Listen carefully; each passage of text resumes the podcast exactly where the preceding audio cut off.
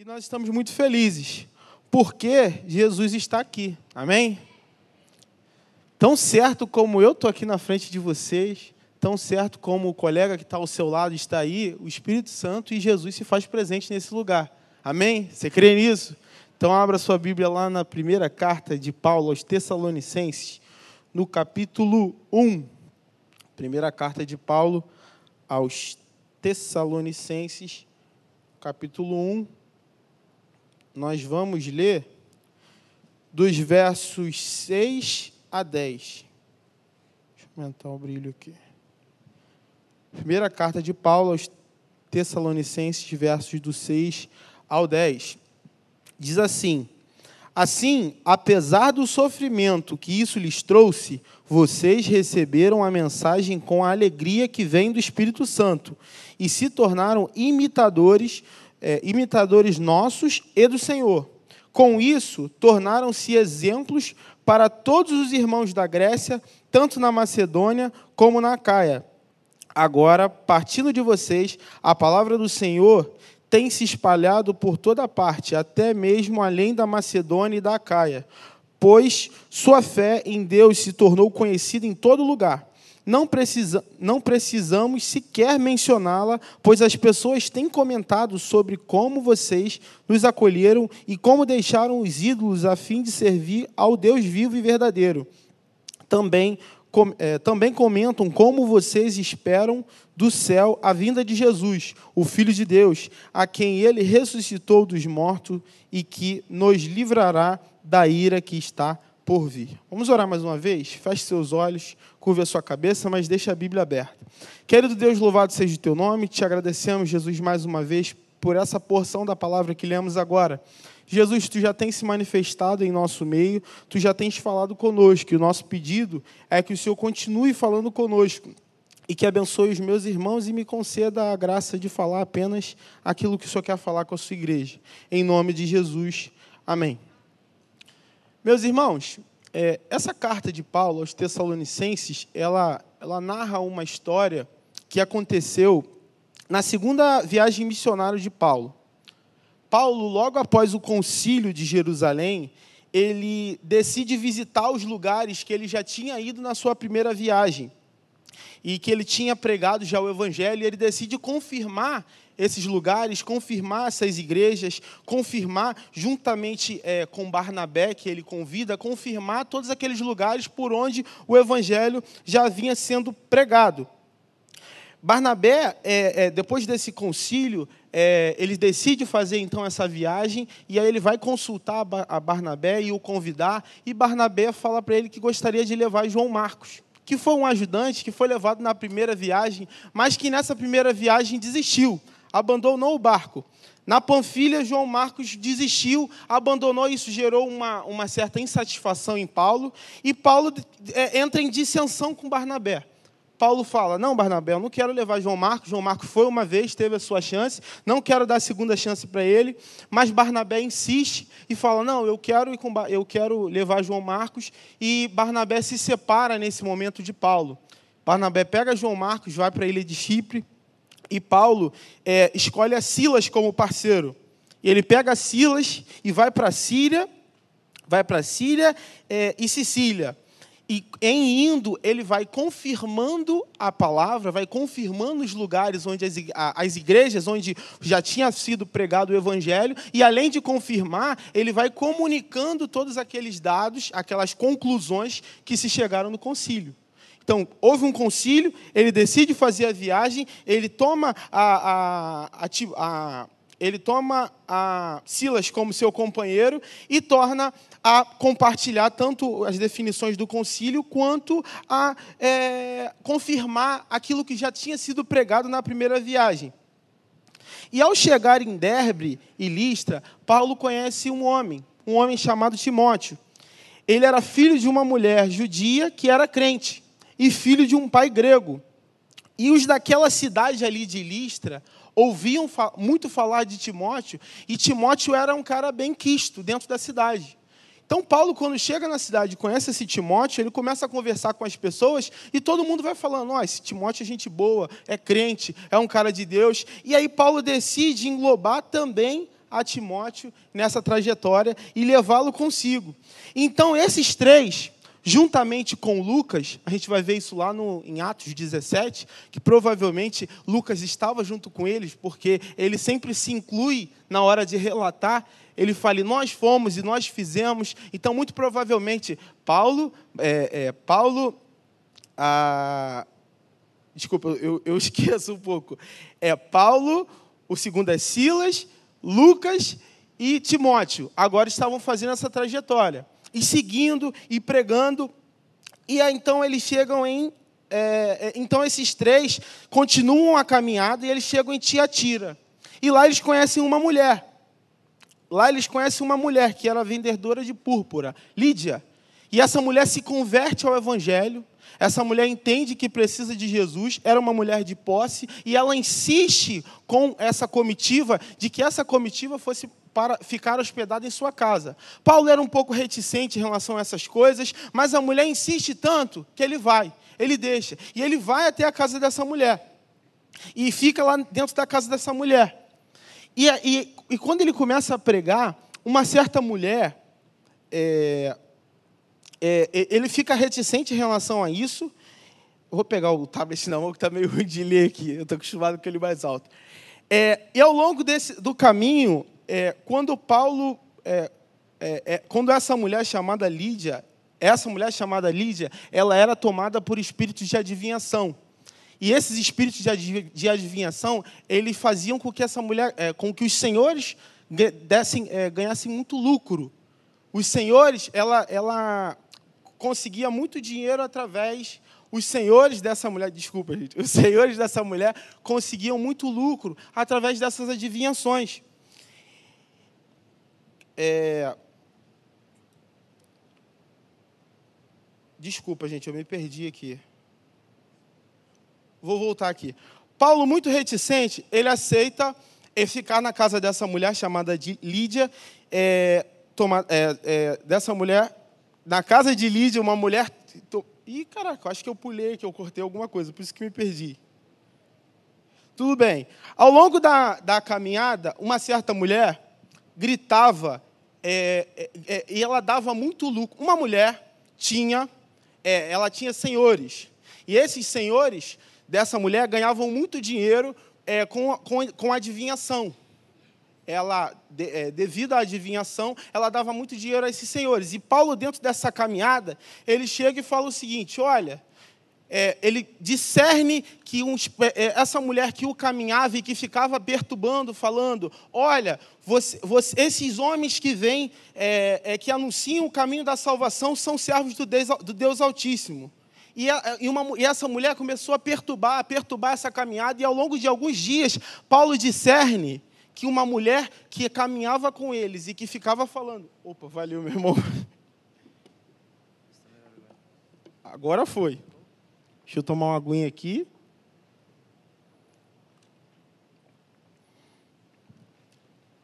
Enfim, retomando, gente, me perdoe. É porque eu, eu, sou um pouco alto, eu fico aqui e eu acabei me perdendo no, nas minhas anotações.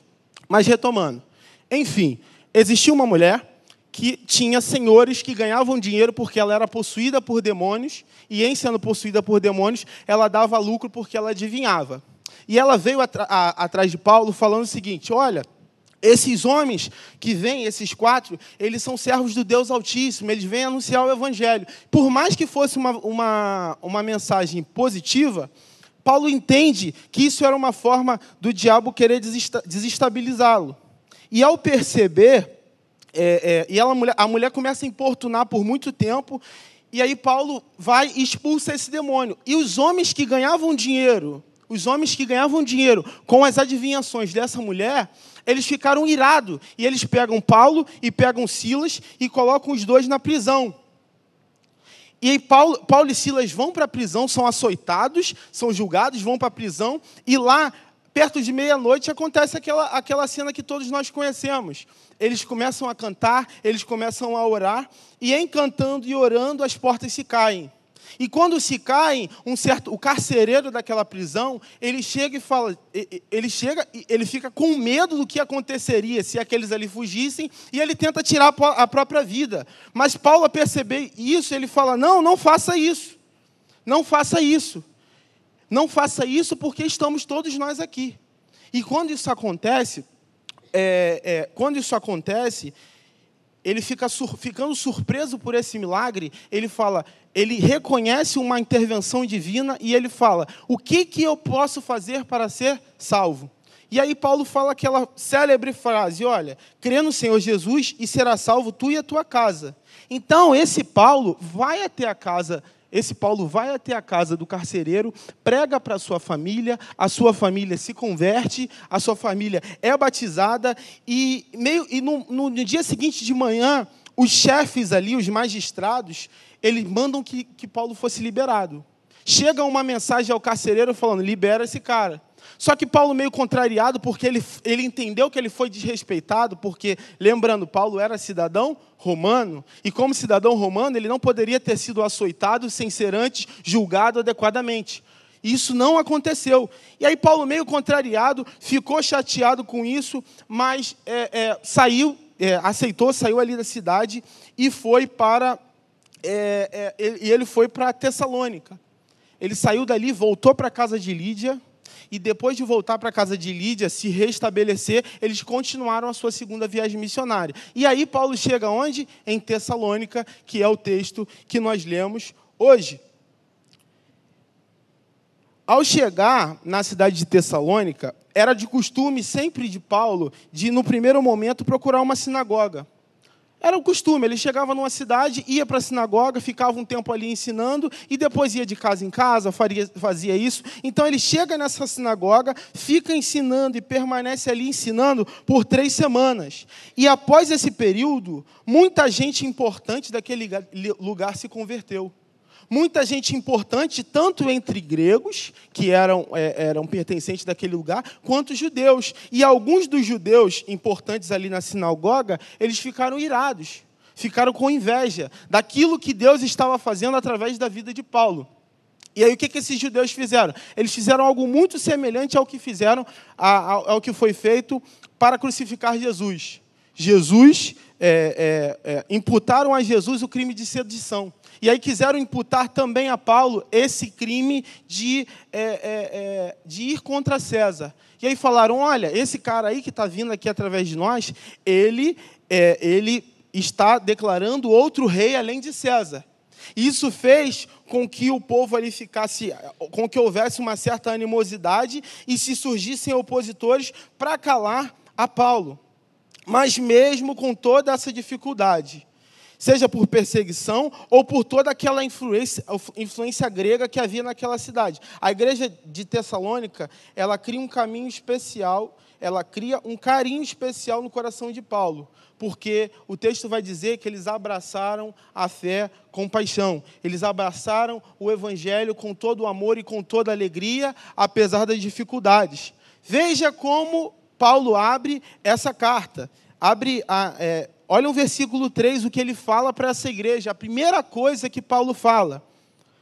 Quando oramos por vocês, diante do nosso Deus e Pai, relembramos o seu trabalho fiel seus atos de amor e a sua firme esperança no nosso Senhor Jesus Cristo. Então nós relembramos o seu trabalho fiel, os seus atos de amor e a sua firme esperança no nosso Senhor Jesus. A forma com que Paulo abre essa carta é muito diferente da forma que ele abre, por exemplo, a carta de Coríntios. Coríntios 1,10, ele vai dizer: Irmãos, eu suplico-os em nome do nosso Senhor Jesus Cristo, que vocês vivam em harmonia uns com os outros e que ponham fim às divisões que há entre vocês. Ele inicia a carta já com uma demonstração. Quando nós vamos ler a carta aos Gálatas, a mesma coisa. Ele diz: ó, admiro-me que vocês estejam se afastando tão depressa daqueles que chamou para si, é, daquele que hoje chamou para si por meio da graça de Cristo Vocês estão seguindo um caminho diferente, é, é, um caminho diferente que se, que se faz passar pelas boas novas. Então, enquanto Gálatas, é, é, é a, a, sua primeira carta aos Gálatas, ele já vem com exortação. A carta aos Coríntios é exortação. A carta que Paulo que Paulo faz a essa igreja que ele plantou e que ele ficou tanto tempo, tão, tão pouco tempo ali, é uma carta cheia de amor. É uma carta que começa exaltando tudo aquilo que aconteceu ali, exaltando a postura dessa igreja frente ao modo com o qual eles abraçaram o evangelho. Aos de Tessalônica, ele só tem a elogiar. Versículo 6, acompanhe comigo. Ele diz assim: é, ele diz que Assim, apesar do sofrimento que isso lhes trouxe, vocês receberam a mensagem com a alegria que vem do Espírito Santo e se tornaram imitadores, do, é, do, é, imitadores nossos e do Senhor.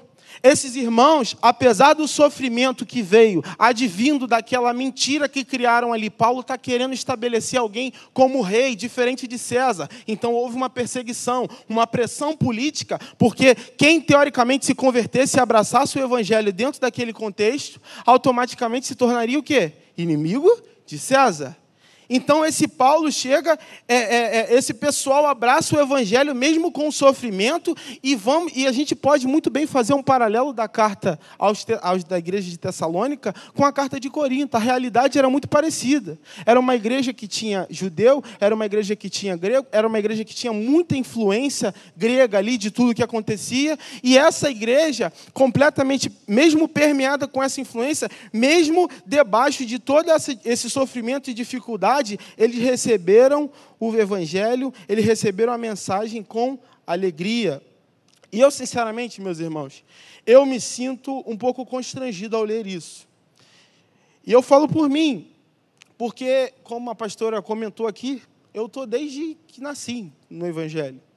Quando eu nasci, a minha mãe, eu nasci em 96, a minha mãe era da Maranata desde 92 ou de 94. Então eu só estive nessa igreja e eu posso dizer que em todos os anos que eu passei nessa igreja, eu nunca sofri diretamente pelo Evangelho. Em todos os anos que eu passei como cristão, eu não posso dizer, ah, eu já sofri pelo Evangelho, eu sofri por ser crente, eu sofri por ter abraçado essa fé. Não. Pelo contrário, eu estive num lar equilibrado, meus pais nunca beberam, nunca vi meus pais brigando na minha frente. Pelo contrário, fui criado num ambiente onde havia culto doméstico quase todos os dias, onde havia paz, onde havia tranquilidade. Então, abraçar o Evangelho para mim só trouxe vantagem. Abraçar o Evangelho para mim só trouxe coisas positivas. Contudo, se eu for olhar a minha trajetória, infelizmente, eu não me mantive alegre em todos os momentos. Em muitos momentos, mesmo não tendo recebido nada de ruim do Evangelho, eu me peguei estando triste. Eu me peguei murmurando.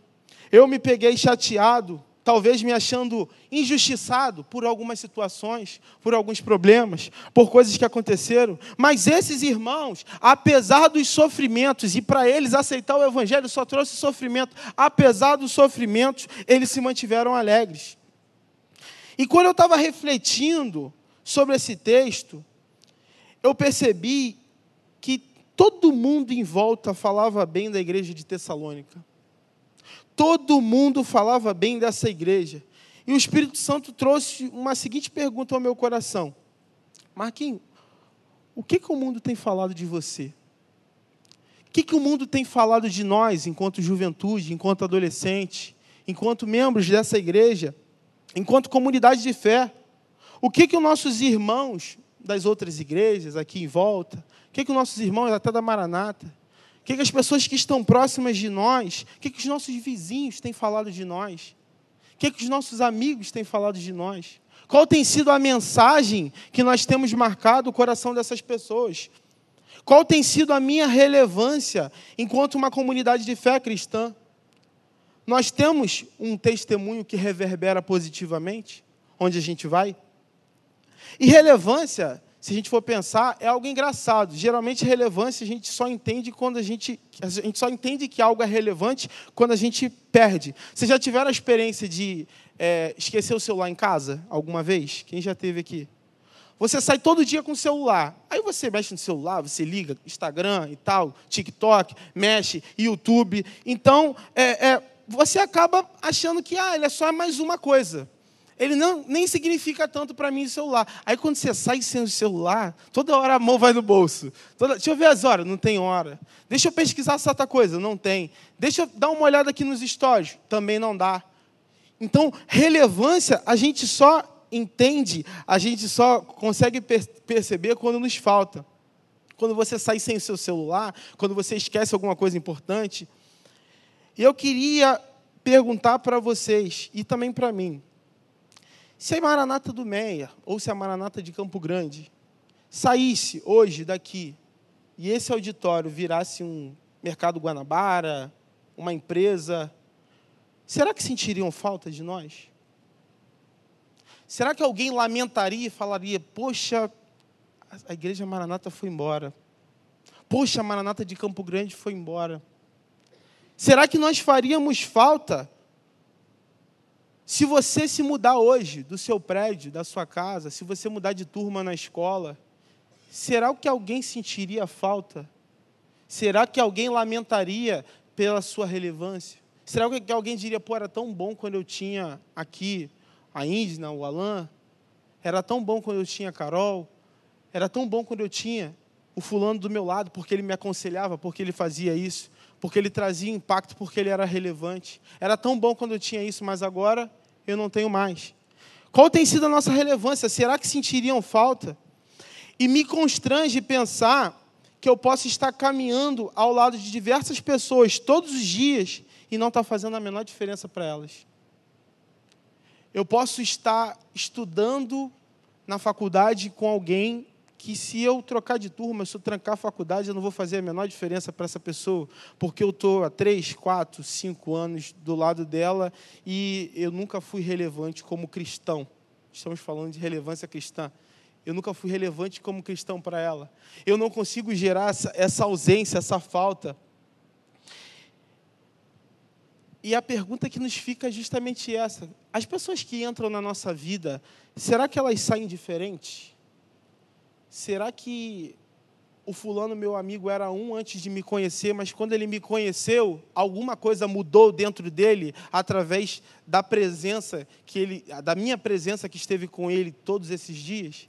Será que eu consegui ser relevante? Será que eu consegui gerar algum impacto? Será que eu ou será que eu fui só mais um? só mais um crente, ou só mais um espírita, um católico, um adventista, ou alguém que não crê em nada, um ateu? Quem eu tenho sido diante dessas pessoas?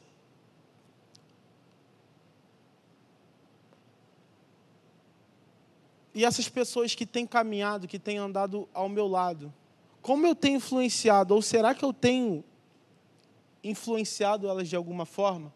Quando eu olho para a igreja que estava lá em Tessalônica, eu percebo que eles podem ser uma, um exemplo de igreja relevante para todos nós. Eles podem sim ser o exemplo de igreja relevante, porque em vários aspectos eles foram relevantes ao, a, a, quem estava perto deles, eles foram relevantes ao apóstolo Paulo, que foi o cara que mais rodou a igreja naquela época, eles foram relevantes para todo mundo que teve algum contato com eles. E eu quero rapidamente olhar com vocês para essa igreja dos irmãos que estavam em Tessalônica e ver qual foi a relevância, qual, quais eram os princípios, aquilo que norteava. O que, que a gente precisa, como igreja, ter para ser relevante? À luz daquilo que, à luz daquilo que Paulo falou aqui acerca dessa igreja. Porque, lembrando, mais uma vez, essa carta não foi escrita pela, pela igreja. É muito fácil tecer elogios para nós mesmos. Mas quando alguém e ainda mais alguém da fibra de Paulo, alguém com a experiência de Paulo, só tem elogios a tecer a uma igreja, a gente tem coisas a aprender com ela. E quando eu olho para essa igreja, e por isso que eu queria que vocês deixassem a Bíblia aberta, a primeira coisa que eu vejo, o primeiro princípio que eu consigo tirar de toda essa história, é que uma igreja relevante, ela desperta a admiração dos irmãos mais chegados. Versículo 7, leia comigo. Com isso, tornaram-se exemplo para todos os irmãos da Grécia, tanto da Macedônia quanto da Acaia. Gente, não adianta a gente querer ganhar o mundo inteiro, a gente querer ser relevante a nível Brasil, a gente querer ter o nosso Instagram bombado, a gente querer ter as nossas redes sociais, a gente querer ter um, um ministério de jovens aqui com 100, com 200. Se você não está fazendo, se você não está sendo relevante para quem está perto de você, dentro da tua casa, primeiramente, na tua família, será que você é relevante como filho ou você acha que somente seus pais precisam ser relevantes na sua vida? Será que eles não têm algo a aprender com você? Será que você não tem coisas para ministrar? E aí eu te pergunto: se hoje você saísse da sua casa, espiritualmente falando, você faria falta aos seus filhos? Espiritualmente falando, você faria falta à sua esposa? Qual é a relevância? Qual o impacto positivo que você, espiritualmente falando, tem gerado? Porque não adianta a gente querer levar o evangelho para um monte de gente, a gente querer levar o evangelho para o mundo, se nós estamos errando aqui. Qual tem sido o impacto que você tem gerado no teu círculo de amizade dentro da igreja? Porque a gente sabe que você, a gente faz, tem grupos de 100, de 50, de 40 jovens, adolescentes. Aí dentro daqueles 40, você tem um grupo de 5 aqui, um de 3 ali, um de 4 ali, um de 7 ali. Você tem pequenos grupos, pequenos núcleos que são mais próximos, pequenos núcleos que às vezes se falam todos os dias, pequenos núcleos que racham a pizza, que vão para o McDonald's, que marcam, que não precisam de ninguém para estar junto. E aí eu te pergunto, dentro do seu pequeno núcleo, qual tem sido a sua relevância? Dentro do seu pequeno grupo, dentro dessas pessoas que Deus tem colocado na sua mão. Essas pessoas são um presente de Deus para você. Essas pessoas são pessoas que Deus colocou para que você discipule, para que você ame, para que você conviva, para que você impacte positivamente. E aí, nesse teu pequeno ciclo, não vamos falar do grupo de 60 jovens, do grupo de 50 adolescentes, não. Nos seus três amigos mais próximos, qual tem sido a sua relevância para eles?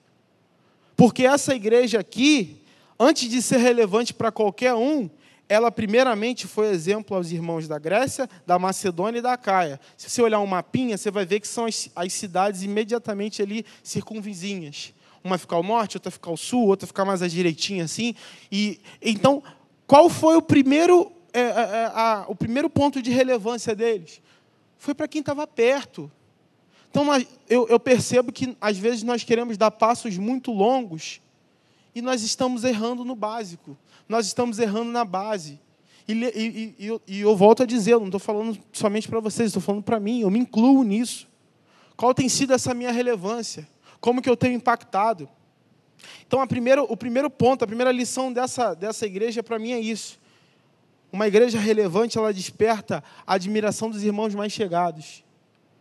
Ela desperta a admiração do colega aqui que é assembleano, do batista, mas primeiramente dos próximos. Então não adianta a gente querer conquistar uma relevância lá gigante se nós não conseguimos ser próximos e ser irmãos e, de, e compartilhar e dividir aqui a, a, mesma mesa.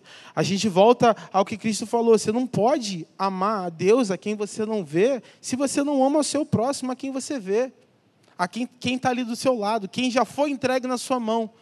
Mas uma igreja relevante ela também só é relevante se ela não despreza a necessidade de evangelizar. E quando nós olhamos o verso 8, acompanhe comigo, ele vai dizer: agora partindo de vocês, não é de nenhuma outra pessoa, agora partindo de vocês. E é Paulo que está falando. Paulo rodou aquilo tudo ali evangelizando, mas ele falou: agora, partindo de vocês, a palavra do Senhor tem se espalhado por toda parte até mesmo além da Macedônia e da Acaia, pois a sua fé em Deus se tornou conhecida em todo lugar. Não precisamos sequer mencioná-la.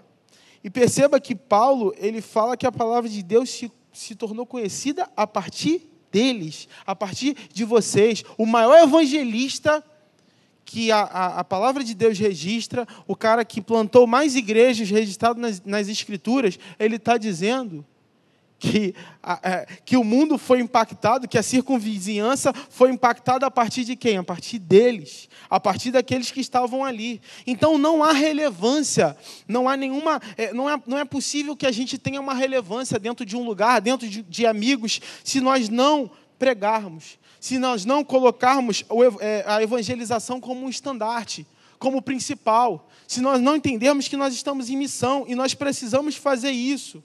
Então não há conhecimento de Deus sem pregação, porque Deus escolheu se manifestar ao mundo através da pregação, através da minha e da sua vida, através daquilo que Ele deu para você. Porque a forma que você, Botafogo aí, da Adidas, a, a forma que, que Deus tocou no seu coração, ela é exclusiva. E o teu testemunho, a tua capacidade de comunicar, ela pode falar com uma outra pessoa de uma forma que eu não vou conseguir tocar.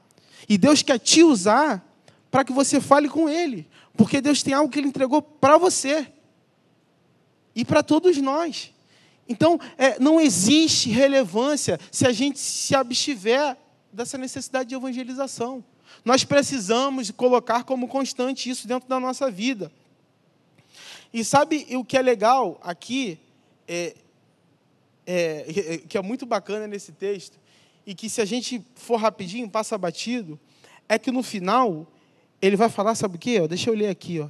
Nós não precisamos sequer mencioná-la. Ou seja, sabe o que estava acontecendo aqui? Paulo, toda vez que ele chegava num lugar novo, ali próximo da Tessalônica, para falar do Evangelho, sabe o que eles falavam?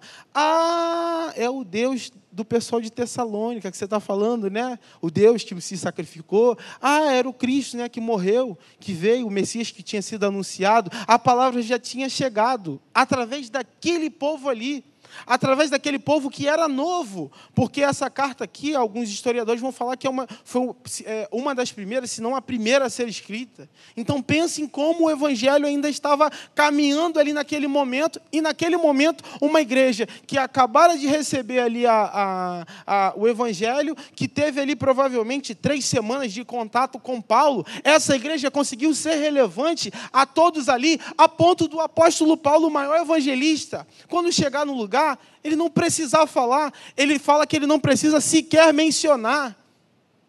Pense no que o poder de alguém que abre a boca para falar aquilo que já recebeu de Cristo, porque não tinha recebido. Paulo foi só um instrumento, mas algo que já recebeu de Cristo pode influenciar.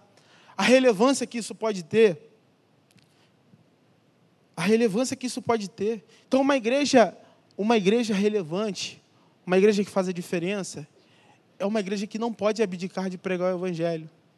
É uma, é uma igreja que não pode achar que evangelizar é apenas uma função do departamento de evangelismo. Não. Todos nós fomos comissionados para isso. E como eu falei ali com, com o Grandão, Deus tem algo que Ele entregou pessoalmente para cada um de nós. E Ele tem uma forma de comunicar que Ele deu para você. Deus tem um ministério que Ele deu para você. Deus tem um toque, o seu testemunho, ele fala na, com a, ele fala na vida das pessoas de uma maneira diferente. E os campos estão tão brancos. E o bom, sabe qual é a vantagem que nós temos? É que quando a gente vai para lá, Jesus, quando está falando para os 70, ele fala: olha, é, a, a colheita é grande, mas poucos são os trabalhadores. Então tem muito mais gente sedenta por ouvir o que a gente já recebeu do que discípulo disposto a anunciar. Por isso, toda vez que a gente chega, às vezes despretensiosamente, você está abastecendo um carro, você está em algum lugar e você começa a falar algo, pô, Jesus te ama, Deus tem um plano na sua vida e tal, e a pessoa vem a lágrimas. E aí você fala, cara, eu não fiz nada, só. Por quê? Porque o mundo está sedento. O mundo precisa de uma igreja que seja relevante e que não abra mão dessa que é, desse que foi um comissionamento de Deus. Mas avançando, o terceiro princípio que eu vejo que essa igreja que estava em Tessalônica pode nos ensinar é que uma igreja de relevância tem uma mensagem congruente com a forma com que vive. Uma igreja com relevância, as suas ações refletem a sua fala, e a sua fala reflete as suas ações versículo 8, a partir da parte B, vai dizer assim: Não precisamos sequer mencioná-la, pois as pessoas têm comentado sobre como vocês nos acolheram e como deixaram os ídolos a fim de servir o Deus justo, o vivo e verdadeiro. Então, o que Deus espera de uma igreja relevante é que nós tenhamos uma postura, uma postura cristã o mundo espera de nós que somos cristãos uma postura diferente. Se não, todo mundo fala alguma coisa, todo mundo faz a brincadeirinha, às vezes está na roda, assim, numa faculdade, uma roda de amigos, no futebol, todo mundo fala uma gracinha. Se você falar, o que, que eles falam? Ué, mas você não é crente? Ué, mas você não é de igreja? Ué, mas não é você que é o crente? Ele nem acredita nisso, mas só pelo fato dele saber que você é, ele espera de você uma postura diferente. E o que fez com que essa igreja fosse tão consagrada e tão benquista dentro daquela sociedade ali, foi o que? Foi que as ações deles caminhavam juntamente com a fala. Então eles pregavam o evangelho, eles levavam, mas calma aí, eles recebiam bem a Paulo, mas não somente isso, a ação deles acompanhava a sua fala. Tudo aquilo que eles faziam, a forma com, com a qual eles viviam, deixava claro que eles eram discípulos. Deixava claro que eles eram pequenos cristos. Deixava claro que eles tinham recebido de Deus algo diferente. Que eles tinham sido impactados. O texto vai dizer que eles abandonaram a idolatria. Deixaram os ídolos a fim de servir o Deus vivo. Sabe o que é isso? É que eles tiveram um impacto com Deus, um encontro com Deus, e a forma com a qual eles saíram do outro lado é completamente diferente da forma com a qual eles viviam antes. Há uns dez anos atrás, dez, talvez mais, talvez mais de dez, é, é, surgiu uma pregação na internet do Paul Washer, era, era pregação chocante, se não me engano, e ele usava um, ele usou um, um uma alegoria nessa pregação que eu achei muito interessante. Ficou na minha mente, acredito de todo mundo que já deve ter visto. Ele fala o seguinte: olha, se você entrar por essa porta aqui hoje e disser para mim que você estava vindo para cá, mas, é, mas quando você estava atravessando a rua, veio um caminhão gigante de 30 toneladas, te atropelou, você passou por baixo do caminhão, e aí você chegou aqui é, e, e, você me conta essa história, o que, que eu vou falar para você? É impossível. Como que você chega aqui, fala que foi atropelado por um caminhão, mas sua roupa está passada, não está amarrotada, não está suja, você não está machucado. Você fala que foi impactado por algo tão grande, mas nada mudou em você. E nós, às vezes, falamos que fomos impactados por Deus, que é, é, é, é o supra-sumo do que, do que existe de grande, e nada muda na nossa vida. E a gente vem no domingo para a igreja, volta para casa do mesmo jeito que veio. A gente aceita a Jesus, estou falando retoricamente, é, sei que isso só acontece em Campo Grande, aqui no Meia não, não acontece nada, nada parecido, mas muitas vezes nós dizemos que tivemos um encontro com Deus, nós afirmamos ter sido impactado por uma graça transformadora, por uma graça gigante. Nós dizemos que fomos transformados por um evangelho, mas quando olham para a nossa vida, as nossas ações não são congruentes com o nosso discurso. E uma igreja relevante, para que uma igreja seja relevante, ela precisa ter ações que acompanhem o seu discurso. E aí você imagina como que não vai ser eu acredito que essa juventude aqui pode sim ser relevante dentro dessa igreja, ser relevante aqui no Meia. E aí você imagina você pegar um Uber, não falar nada, aqueles Uber falantes que gostam de conversar, aí passar aqui na frente da igreja, aí o cara virar para trás e falar, ó, tem muito crente aí que não presta, mas a galera dessa igreja aqui é séria. Aí você no supermercado, você vê um caixa, uma moça do caixa conversando com a outra, falando: Nossa, fui naquela igreja lá, ó, eles são sérios, a igreja abençoada de Jesus, as pessoas são transformadas, o amor com que me receberam, não tem dissensão no meio deles, não tem, não tem fofoca, não tem mentira, não tem nada, é uma galera de Deus, é uma galera. Você imagina o impacto que a gente pode ter dentro de onde Deus tem nos colocado. Porque às vezes nós queremos ir para longe, mais uma vez eu digo. Só que Deus tem nos colocado onde? Aqui no Meia. E ele quer que o Uber seja impactado, o motorista do ônibus, o, a, a, caixa da padaria, entendeu? A moça ali a, a, da bilheteria da, da, da, do trem. Essa multidão que veio aqui hoje, do nosso lado, para assistir um show. Imagina se toda essa multidão saísse daqui falando: caramba, eu fui ver o show, mas tinha uma igreja. Tinha uma igreja lá que se eu pudesse, eu deixava o show e ia para a igreja. Só não deixa que eu paguei 450. Imagina, meus irmãos, como que nós não seríamos relevantes. Então, nós precisamos pregar sim. E essa é uma necessidade, mas a nossa pregação, ela precisa estar em congruência com nossos atos. Nós não podemos ser um pai em casa e um pai na igreja. Nós não podemos ser um filho em casa, um filho na igreja e um filho na faculdade, e um filho na rua. Não! Nós temos uma identidade, somos filhos amados de Deus. E se nós fomos é, é, chamados, nós precisamos é, ser transformados pela renovação da nossa mente, para que seja feita a boa, perfeita e agradável vontade de Deus na nossa vida. Às vezes nós queremos a boa, perfeita e agradável, mas nós não queremos a, a transformação do entendimento. Então, uma igreja que é relevante dentro da sua sociedade, um, um, um, servo de Deus que é relevante dentro dos locais onde Deus o tem colocado, ele precisa ser congruente dos seus atos e, da, e, e seu, entre os seus atos e o seu discurso.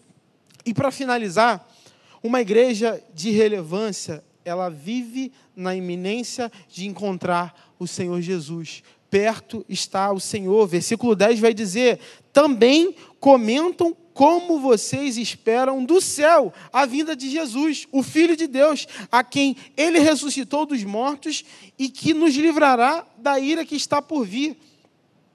Meus irmãos, uma igreja relevante não é uma igreja que pensa somente no agora, no aqui, no agora, nas necessidades imediatas, mas é uma igreja que vive na iminência, na iminência. Um, um, um dos, um dos, uma das grandes marcas da igreja primitiva era esse dizer: perto está o Senhor. Isso era uma saudação. Cara chegava numa casa, é, Shalom, perto está o Senhor. Ele saía, perto está o Senhor. Ele falava, chegava em casa para cumprimentar os seus filhos para dormir, perto está o Senhor. Eles viviam na iminência de que Cristo voltaria a qualquer momento. E por isso eram relevantes. Estudando agora em janeiro, fevereiro, se não me engano, que foi a classe única, a gente falou sobre islamismo. E o professor comentou algo que eu achei muito interessante. O, o pessoal, eu não sei diferenciar muçulmano de islâmico, enfim, o pessoal que segue a religião, não lembro agora de cabeça qual é, qual é a nacionalidade, qual é a, a questão da religião. Mas, enfim, quem segue a religião, eles têm orações programadas, de tantas em tantas horas. E sabe qual o motivo deles terem orações programadas? É que eles falam: se eu tenho a certeza de que eu vou estar diante de Deus daqui a três horas, eu ando com muito mais temor. E eu falei: gente, será que a gente anda com esse temor? Porque ele, tá, ele vai estar diante de Deus se ajoelhando diante de Meca. Eu posso estar diante da glória de Deus daqui a três horas. Esse pode ser o nosso último culto. Essa pode ser a nossa última reunião. Esse pode ser o nosso último suspiro, onde não teremos mais a oportunidade de corrigir, de acertar. Essa, essa pode ser a nossa única chance de ser obediente, porque no céu você já está com o teu corpo glorificado, você já está com Deus. Essa pode ser a nossa única chance. E quando a gente, uma igreja que vive na iminência da volta do Senhor Jesus, ela anda com muito mais temor. Uma igreja que vive na iminência da volta do Senhor Jesus, ela fala muito mais do Evangelho. Ela se preocupa muito mais em que suas ações sejam alinhadas com o seu discurso. E ela se preocupa muito mais em evangelizar. E ela se preocupa, primeiramente, em ser relevante para aqueles que estão próximos de nós, aqueles que são nosso círculo de amizade, de amor e de afeto. E que o Senhor Jesus nos ajude a que nós sejamos uma igreja relevante, onde Ele tem nos colocado, na nossa casa, na nossa faculdade, nos nossos amigos, principalmente em relação àqueles que estão perto. Porque Deus tem colocado algo no meu coração que o avivamento, ele começa dentro de casa, ele começa em nós. Às vezes a gente quer algo muito mirabolante, só que ele começa de maneira simples, com respeito dentro de casa, com amor, com afeto, com perdão nas relações, nos contatos, e que o Senhor Jesus nos ajude a ser uma igreja relevante. Deus abençoe.